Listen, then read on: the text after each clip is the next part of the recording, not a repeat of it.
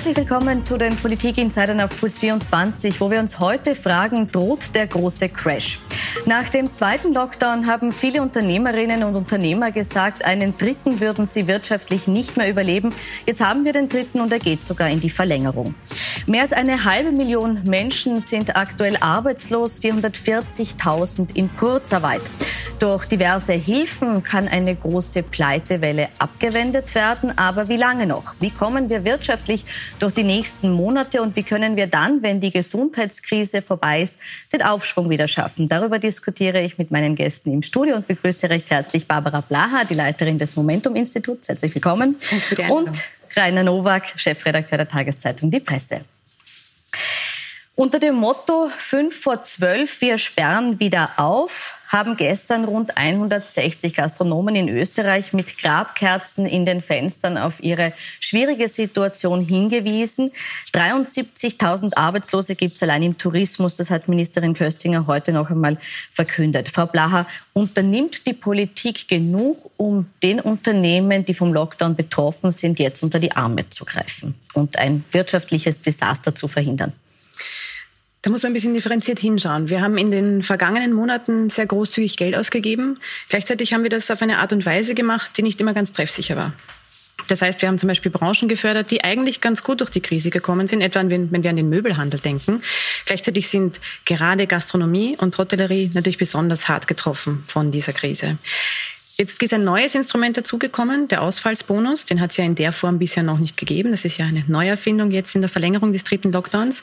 Den muss man durchaus positiv be äh, beurteilen. Nicht zuletzt auch deshalb, weil es eine Vorabzahlung ist. Das heißt, wir schauen erst am Ende, wie viel hat es wirklich gebraucht? Braucht es vielleicht noch mehr?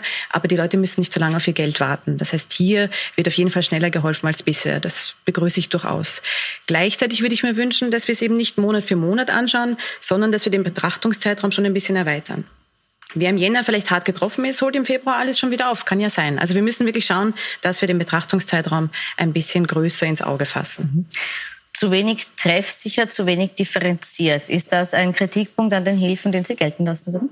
Also ich, ich war widerspreche nur kurz, aber ich glaube, im Februar holt kaum wer was auf, ähm, weil der Februar, glaube ich, noch immer eine das sehr schwierige Situation sein wird. Aber nicht auf diesen Februar. Im März vielleicht. Gerade ja. im Handel, wer weiß, ja. kann man durchaus auch wieder was aufholen im, äh, im Februar, wenn wir wirklich im Februar wieder aufstehen. Der November, Dezember wahrscheinlich auf keinen Fall, aber d'accord, es wird, es wird wieder nach oben gehen im mhm. Frühling. Ähm, nur die Frage, wann der Frühling beginnt, meteorologisch oder äh, mit Datum. Ähm, das ist die eine Sache. Ja, natürlich, natürlich war das, war das äh, nicht immer treffsicher. Ähm, vielleicht die Diskussionsrunde mit, mit Barbara Bla und Rainer Nowak gar nicht ideal. Vielleicht sollte ich ähm, mit jemandem von der Bundesregierung diskutieren oder gegen ihn diskutieren, weil mir war es zum Teil auch zu viel. Ähm, wenn man sich das anschaut, in Österreich haben wir mit Abstand, ja, das heute extra für diese Sendung haben wir das heute in Grafikform gemacht, ja, mit Abstand die höchsten ähm, Ausgaben an Direktzahlungen von allen vergleichbaren Staaten und auch nicht vergleichbaren Staaten wie Italien, Dänemark, Schweiz, Tschechien, Deutschland, ähm, sowohl was das pro Kopf betrifft, also nur ums auf den Punkt zu bringen, 3.826 Euro pro Kopf. Direktzahlungen, ja, ähm, Italien 1.515, Tschechien 13,86, ähm, Deutschland 3.515. Also wir geben sehr, sehr viel auf ähm, aus, auch mehr im Anteil BIP als andere Länder. Ähm, und natürlich wird man das irgendwann einmal zurückzahlen müssen. Ich nehme an, da werden wir dann im Verlauf der Sendung darüber diskutieren, wie das passiert, ob mit neuen Steuern, was ich nicht für gut finde, oder mit einem Sparkurs, ähm, den Sie nicht gut finden. Aber die, die Debatte wird man führen müssen. Was ich nur sagen will, ist, irgendwann einmal geht das koste, was es wolle, nicht mehr. Ähm, und einzelne Maßnahmen waren sicher sinnvoller ähm, als andere. Ähm, nichtsdestotrotz, irgendwann kommt das böse Erwachen das kommt im Frühling. Aber geben wir es weiter. Geben wir zu viel aus insgesamt? Nein, das muss man tatsächlich ganz klar in Abrede stellen. Das tun wir nicht. Ich finde, wir setzen die falschen Schwerpunkte. Ich würde mir wünschen, dass wir in der Krise auch in den Blick nehmen, jene, die in Wirklichkeit seit zehn Monaten am härtesten unter dieser Krise leiden. Das sind all jene, die ihren Job zum Beispiel verloren haben und seit zehn Monaten mit der Hälfte ihres Einkommens irgendwie über die Runden kommen müssen. Damit meine ich aber auch all jene aus der Gastronomie, die, da hatten sie ja noch Glück, in die Kurzarbeit gewechselt sind. Wir wissen alle, dass ein Löwenanteil des Gehalts aus der Gastronomie eben über die Trinkgelder läuft. Die Kurzarbeit fängt die gar nicht auf. Das heißt, auch die sitzen nicht mit 80 Prozent zu Hause, sondern vielleicht mit 60 Prozent. Mit keiner Aussicht auf Verbesserung.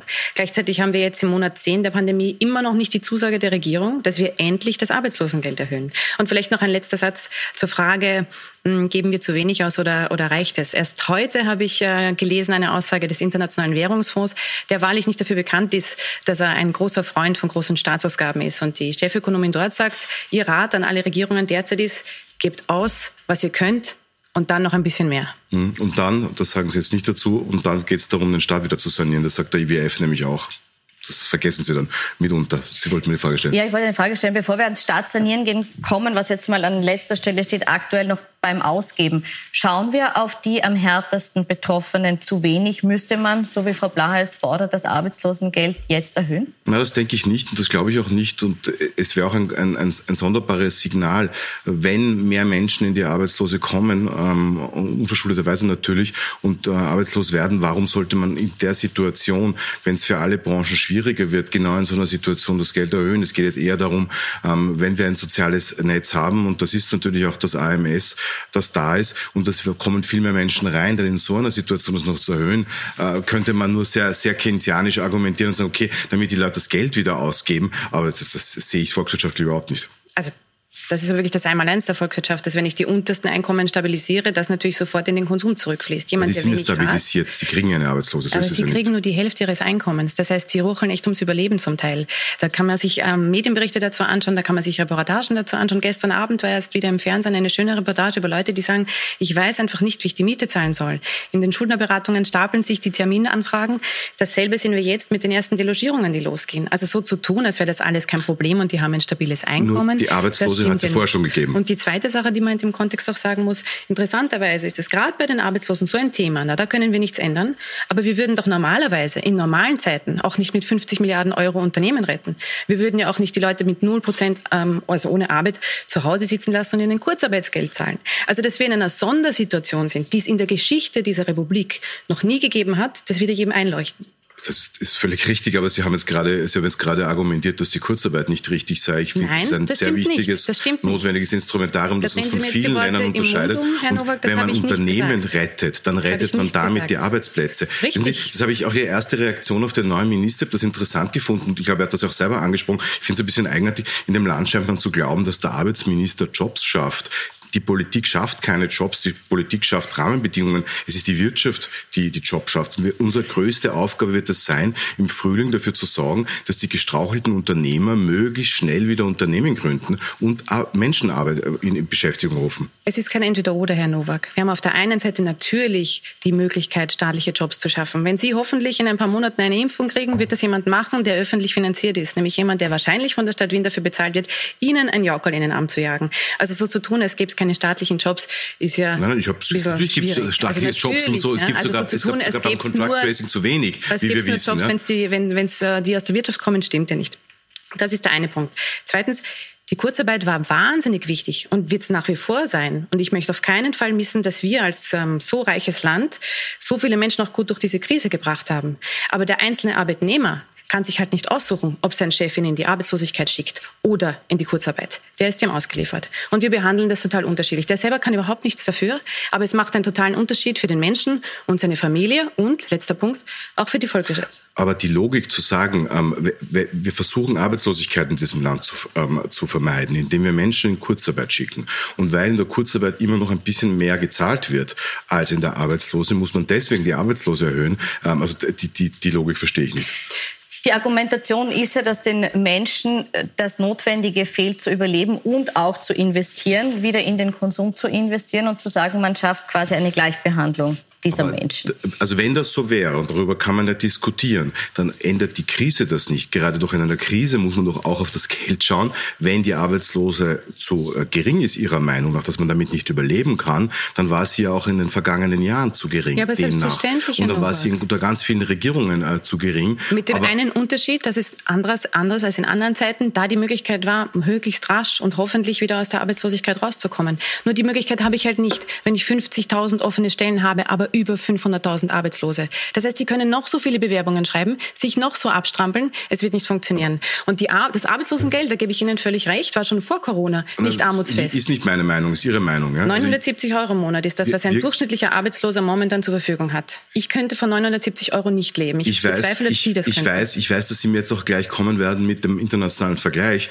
Und Sie haben recht, dass es Länder gibt, wo die Arbeitslose höher ist. Mhm. Aber, und das vergessen Sie immer, wenn wir wenn Sie darüber diskutieren oder wenn, wenn Menschen darüber diskutieren, ähm, dass das im Gegensatz zu äh, Skandinavien, wo es ein degressives Modell gibt, sprich die Arbeitslose ist am Anfang höher und nimmt dann aber ab, ja, ähm, zwei Länder gibt, wo das quasi ähm, ad infinito gestellt ist, nämlich Belgien und Österreich.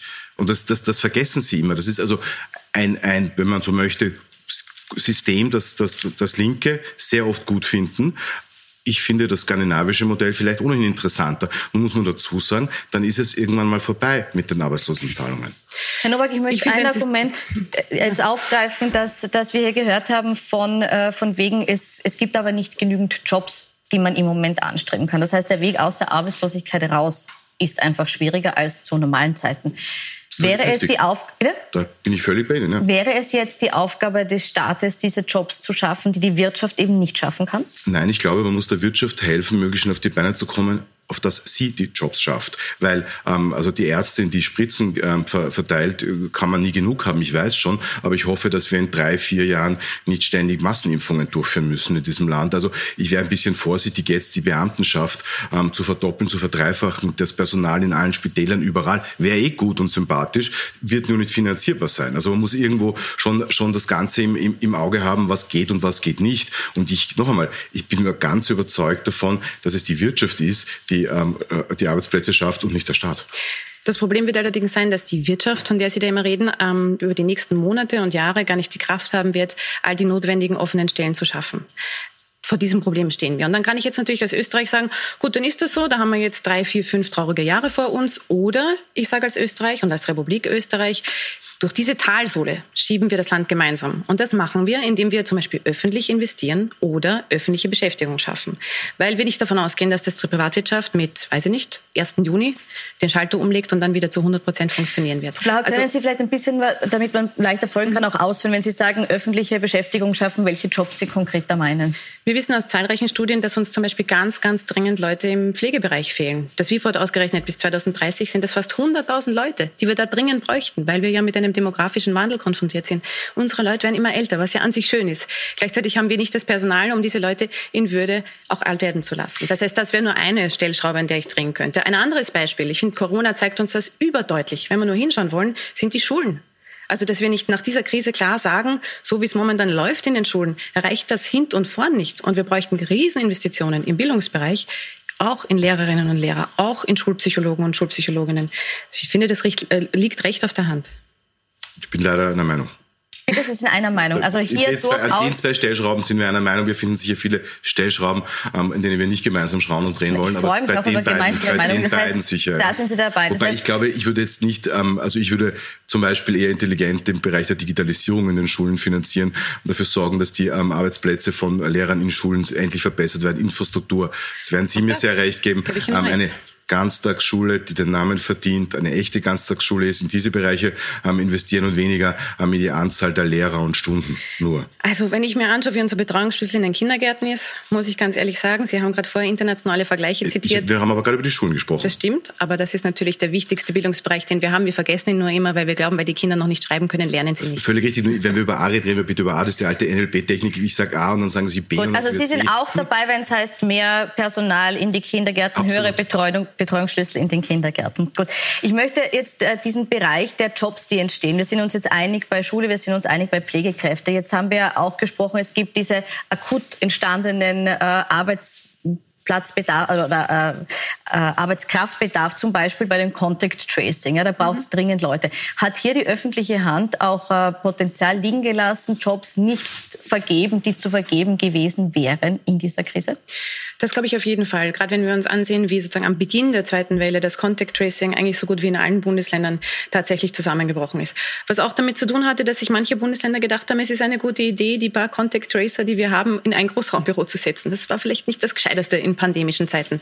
Ähm, was tatsächlich notwendig gewesen wäre, hat uns die Weltgesundheitsorganisation eigentlich ziemlich deutlich durchgerechnet. Also pro 100.000 Einwohner braucht es so und so viel Contact Tracer, damit das Contact Tracing mit der jeweiligen Infektionszahl ungefähr zusammenstimmen kann. Diese Zahl hat bis heute eigentlich kein Bundesland erreicht. Mhm völlig richtig. Nur zweiter Teil der Wahrheit ist, ähm, da gibt es natürlich auch Probleme mit einem nicht wahnsinnig flexiblen Arbeitsmarkt. Ähm, die Bundesländer haben das natürlich zum Teil auch deswegen nicht getan, nicht nur aus Faulheit, vielleicht das auch, oder schlechter Planung, vielleicht das auch, sondern weil man natürlich mit den Mitarbeitern, die man da anstellt für das Contract Tracing, nicht so ganz genau weiß, was man in einem Jahr mit ihnen tun wird, weil man sie nicht so leicht wieder kündigen kann. Also das muss man schon dazu sagen. Was, wieso sollte man die in einem Jahr, also abseits davon, dass ich gar nicht so dafür bin, dass man Leute... Das weiß ich. Ja, genau. Aber selbstverständlich läuft das so. Was glauben Sie denn, wer in Wien in den Teststraßen sitzt? Jetzt. Das sind Leute zum Beispiel, die wir aus dem, die ehemalige Zivildiener sind, die wir wieder reingeholt haben und die laufend verlängert werden. In diesem Jahr schon zum vierten also Mal. Also das schon, es, also, werden noch, es werden noch Ärzte zurückgerufen, die in der Pension waren, das ist mir schon klar. Genau. Aber damit allein wäre es nicht machbar gewesen. Es wäre vielleicht machbar gewesen, zum Beispiel mit dem, mit dem Angebot des Bundesheer, ähm, da reinzuholen, hat man halt abgelehnt. Das ist nicht nur eine Arbeitsplatzfrage.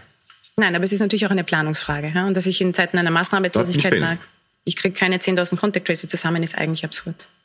Ich möchte noch einen anderen Punkt ansprechen, der am Arbeitsmarkt jetzt sichtbar geworden ist, aufgeklafft ist. Es waren nicht nur die Vollzeit- und Teilzeitjobs, die betroffen waren von diesem Wegbrechen äh, der Arbeitsplätze. Es waren die auch die geringfügig beschäftigten mhm. Jobs.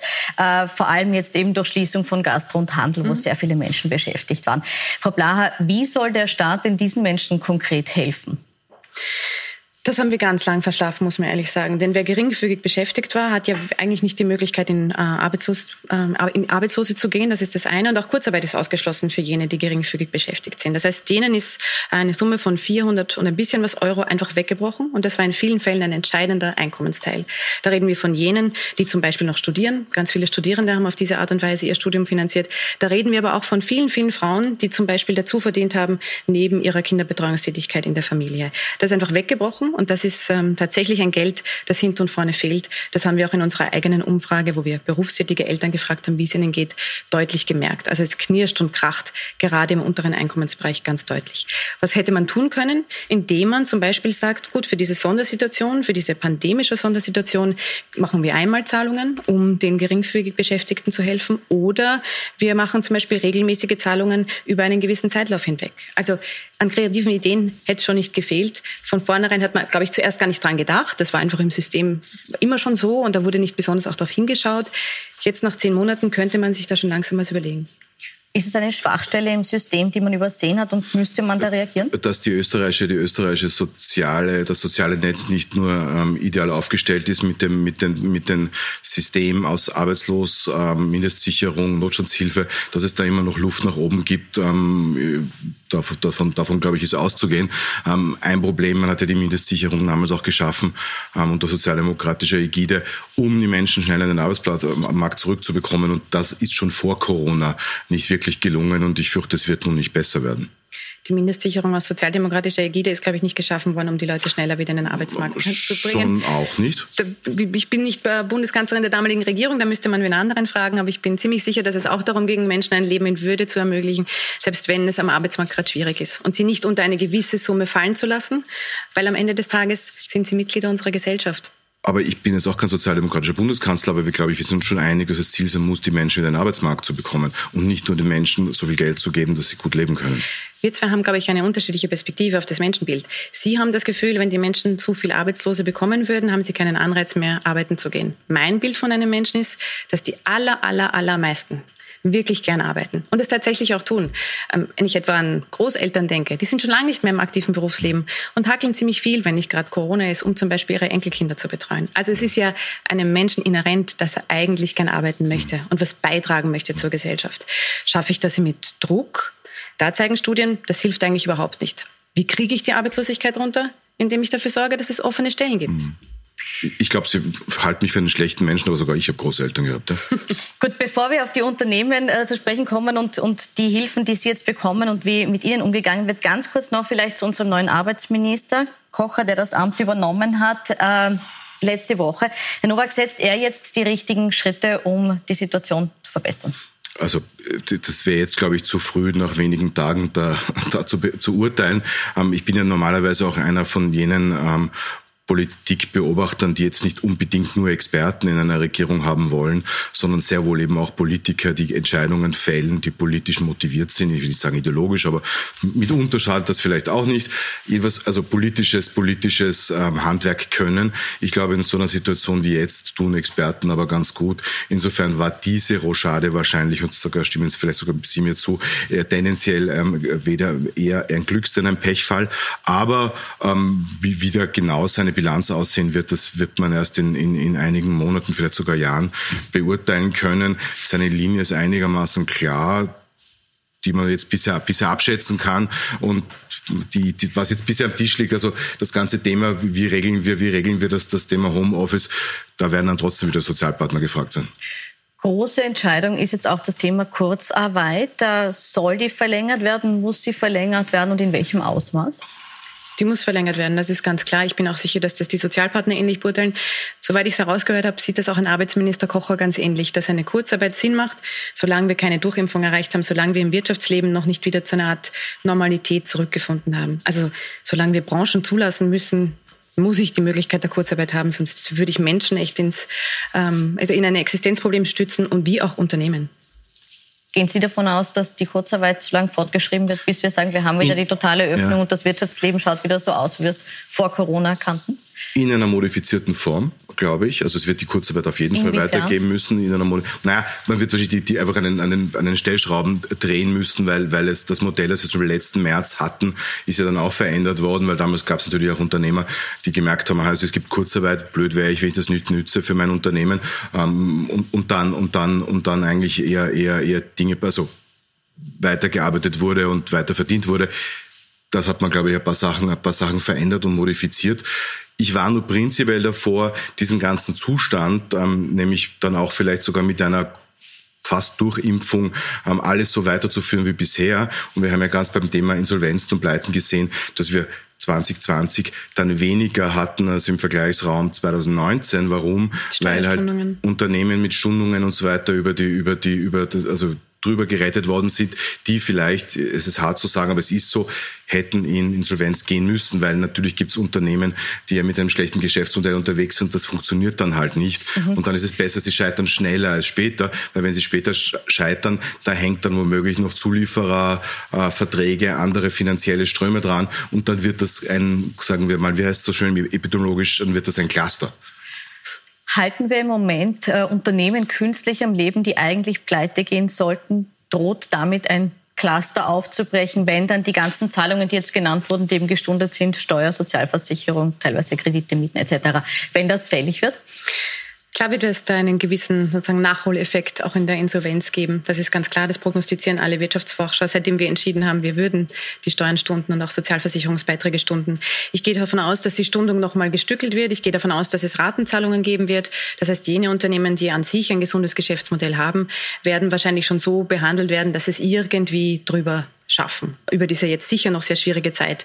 Das wird nicht enden, nur weil wir die Durchimpfung haben. Also selbst wenn alles gut geht und wir im Herbst so halbwegs wieder normal ähm, leben werden können, wird uns ja die Wirtschaftskrise noch viel länger begleiten. Ähm, das wird auch die Unternehmen ähm, mitbegleiten, die es irgendwie jetzt noch über diese Akutkrise geschafft haben.